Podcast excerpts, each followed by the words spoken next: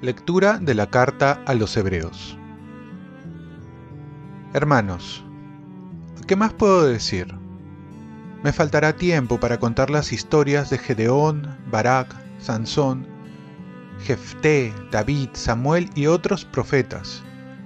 Estos, por medio de la fe, conquistaron reinos, practicaron la justicia, obtuvieron promesas, cerraron las fauces de leones, apagaron la violencia del fuego, esquivaron el filo de la espada, se curaron de enfermedades, fueron valientes en la guerra, derrotaron ejércitos extranjeros. Hubo mujeres que recobraron a sus difuntos resucitados, pero otros fueron torturados y rehusaron la liberación para obtener una resurrección mejor.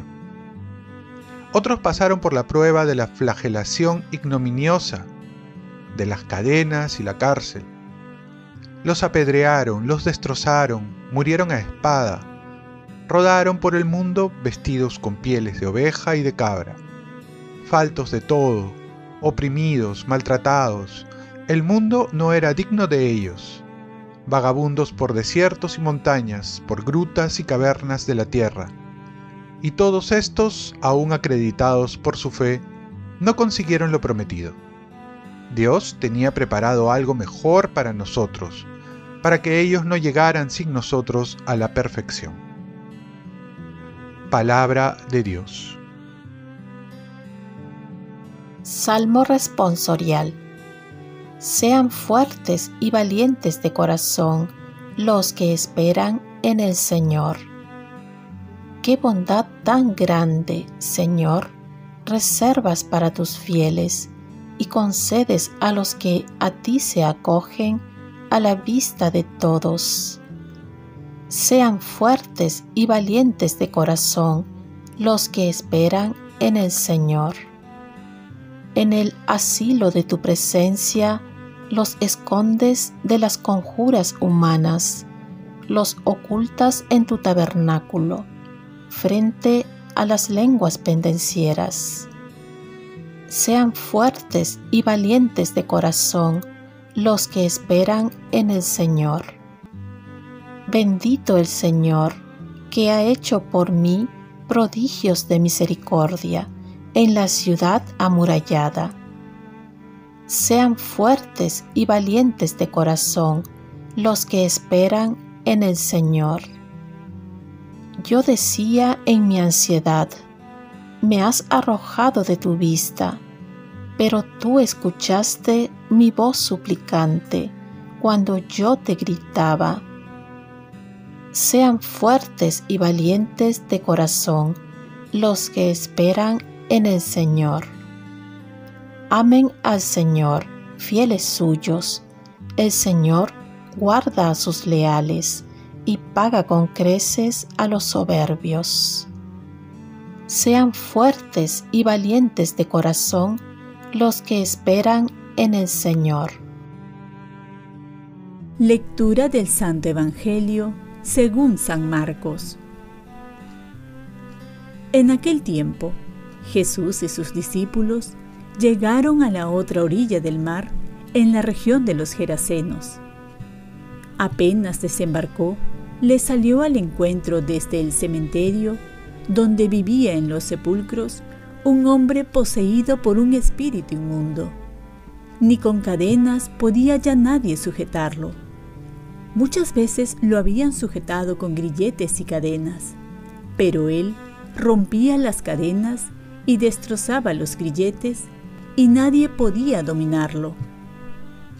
Se pasaba el día y la noche en los sepulcros y en los montes, gritando e hiriéndose con piedras. Viendo de lejos a Jesús, Vino corriendo, se postró ante él y gritó con fuerza. ¿Qué tienes que ver conmigo, Jesús, Hijo de Dios Altísimo? Por Dios te lo pido, no me atormentes.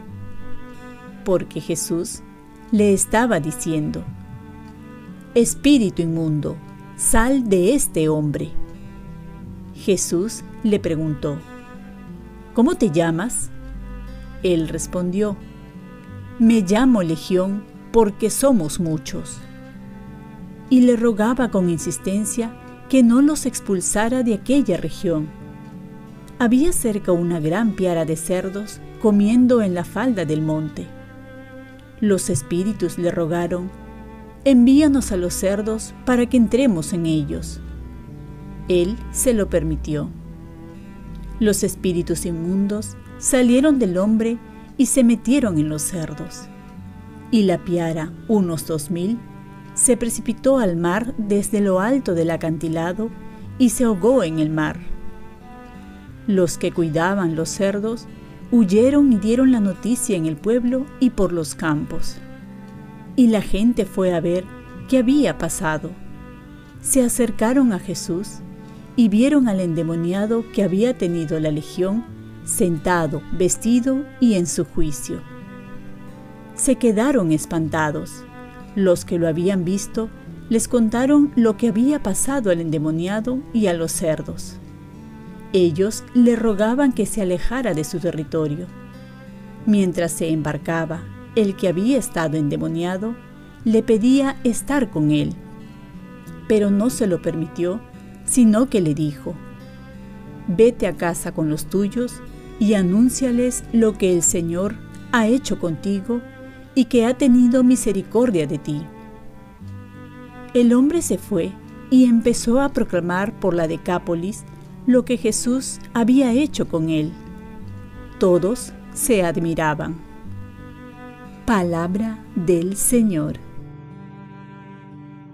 Paz y bien. Si el Señor te ha hecho un favor, no es solo para contarlo, sino para evangelizar. La primera lectura se nos hace un recuento de los héroes de la fe, que nos enseña cómo a pesar de las dificultades se fiaron de Dios, que no los defraudó. Así también nosotros podemos conocer tantas personas que son héroes de la fe hoy, que a pesar de sus dificultades, problemas, siguen adelante porque se fían de Dios. Deberíamos hacer nosotros también una lista de héroes de la fe que nos motiven y agradecer a Dios por ello. En el Evangelio vemos un caso de exorcismo, donde Jesús demuestra su poder sobre el maligno y además desea restaurar la sanidad del hombre y devolverle su dignidad perdida. Jesús entra en una tierra de paganos mientras, por un lado, vemos las consecuencias y los estragos que hace el demonio, que trae sufrimiento, denigra el hombre, tormento y una vida inhumana.